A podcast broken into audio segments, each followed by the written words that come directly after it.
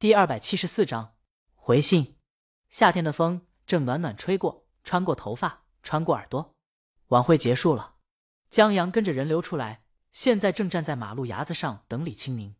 江阳抬头望了望头顶的路灯，有一点晃眼，把天上的星光都遮住了，更不用说找到七夕的牛郎和织女了。三三两两的车子离开，还有一对又一对的情侣从身旁经过，空气中弥漫着恋爱的气氛。他们有的还在谈论最浪漫的事，大魔王太好看了。一个女孩说。就在这时，有人拍了拍江阳肩膀，江阳转过身，没人。不过余光瞥见了路灯下的人影，然后佯装莫名其妙的回过头，忽然一个转身抱住了李清明。李清明抱着江阳稳住身子，江阳看了看他身后，你怎么一个人出来了？他外面穿着一件格子衬衣，戴着渔夫帽子，几乎把半张脸遮住了。找你啊！李清明说：“车太多，霞姐把车开出来，还等一会儿呢。”他踮起脚尖，手挂在江阳脖子上。姐姐刚才唱的好不好？特别棒。江阳说。李清明一袭白衣，坐在黑色的钢琴前，长长的直发瀑布般垂落在肩，温柔沉静。在看向江阳时，眉头轻轻一挑，帅气的把江阳的心都给挑走了。他手指在琴键上闲庭漫步，琴弹的真好看，人长得真好听。还有声线对这首歌的处理，浪漫的让人想去土耳其，还有东京和巴黎。李清明拍他后背，什么乱七八糟的，就没有很感动？有啊，江阳不止感动，还想了很多，就是觉得家里钢琴挺贵的。流氓啊！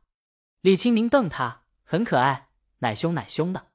江阳痴痴的笑起来，低头想亲他一口，但让帽子挡住了。李清明把帽子往上一抬。再想凑近，帽檐又碰到了江阳眼睛，俩人笑起来，走了。他挽住江阳手，往路口走，这边车正多呢。钢琴弹得这么好。走在路上时，江阳忽然说：“那当然。”李清明十分骄傲，看不起谁呢？小心让你回去睡沙发。他妈从小就逼着他学钢琴了，这功底自不用说，更不用说他还有一个老妈监督了。即便现在也在远程监督。刚才他刚回到后台。他妈就给他发消息，就五个字：水平下降了。江阳跟了一句：“得有十级了吧？”李清明打算用目光瞪残他，想了想，残了还得照顾，还是瞪感冒吧。俩人走出了这条街，在街边等候。李清明见江阳衣服有点乱，退后一步帮他整理一下，然后欣赏自己一手打造的艺术品。最浪漫的是，是李清明新专辑中的最后一首歌。虽然有不少人在新专辑的话题下。或者超话里说过喜欢这首歌，于平淡之中见温柔，是最浪漫的一首歌。但这首歌远不如《一鸣先生》来的热度高，也不如《简单爱》让更多人喜欢。但李玉在晚会直播唱了这首歌以后，热度猛然涨起来。尤其钢琴前的舞蹈，男舞者和女舞者坐在地毯上听歌，然后浪漫而唯美舞起来，一直到最后，他们便老在摇椅上慢慢聊。许多人忽然能 get 到感觉了，这首歌唱的。真是我向往的生活，平平淡淡又很温暖。希望我也能找到一个如这般温暖的人。我们坐在地毯上聊音乐，说梦想，然后收集一路上点点滴滴的欢笑。到老的时候，坐在摇椅上慢慢聊。这真的是被埋没的一首歌。也只有大魔王专辑刚出来一天，就有一首歌说被埋没了。因为这张专辑的每一首歌都好听啊！我结婚的时候一定要唱这首歌。只有我想到了一鸣先生吗？这张专辑，这首歌，妈的，我太酸了。上面的醒醒，你是女生，就因为是女生，才更有机会贴近大魔王。这么酷的猫爷，男人怕没有机会吧？那江阳，妈的，一想起是猫爷追的他，我就气得牙痒痒，真想刀了他。哈哈，韩小小看到这留言，忍不住想笑。现在无论男的还是女的，都想刀了江阳。这在网络上的留言能杀人的话。江大总监得天天报警，报到最后，警察一接电话，又是你。李亮和江晨回头看他，韩姐，你傻笑什么呢？没什么。韩小小摇头，附和了一句：“掏出我的五十米大砍刀。”看到舞台上的大魔王，他都一阵恍惚。只是他忘了，他现在登录的推推账号是公司账号。许多人评论：六百六十六，有兄弟打入敌人内部了。忽然为狗哥的生命安全感到担忧。有最浪漫的事，助力许多如出租车师傅的家人，平常都不关注音乐的，也有不少买了专辑，专辑销量在二十四小时里又创新高。陈杰喜上眉梢，大早上的就给李青宁打电话庆贺。李青宁就很平淡了。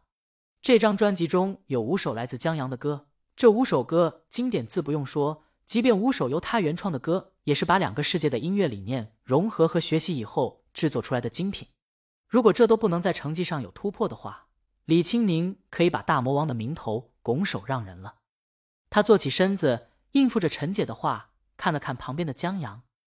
他趴在床边睡，一只手快垂到地上了，也不能说睡相不好，就很奇葩。他给江阳盖了盖被子，穿着吊带下了床，为自己倒一杯水，在客厅和陈姐继续专辑后续宣传工作。江阳在李青明给他盖被子的时候，人已经醒了，就是不想动。有一个人盖被子挺好的。等又过一段时间，他才起床，洗漱过后向李青明打个招呼，去跑步了。今天天气不大好。阴沉沉的，可能要下雨。他刚跑不久，就碰到了王大爷。他手里拿着一封信，是王大爷听了江阳的话，捐书给王峥的父亲王老师时，那位王老师给的回信。江阳看了，王老师在信中感谢了王大爷的捐书，只是村子在偏远的山村，邮递员要背着邮包走上两天山路才能到，所以书对邮递员是一个重大的负担。邮递员快退休了，一条腿还有点毛病。似乎生怕捐赠的人有别的想法，王老师在信中着重提了邮递员的难。信中就这些，大致意思就是心领了，但书的捐赠对邮路不畅的邮递员来说是个负担。王大爷问：“接下来怎么回信？”江阳说：“就一两本书的慢慢捐，在村子学校建一个图书馆，然后再向邮递员表达歉意呗。这事儿急不得。”行，王大爷听江阳的，他回去就写。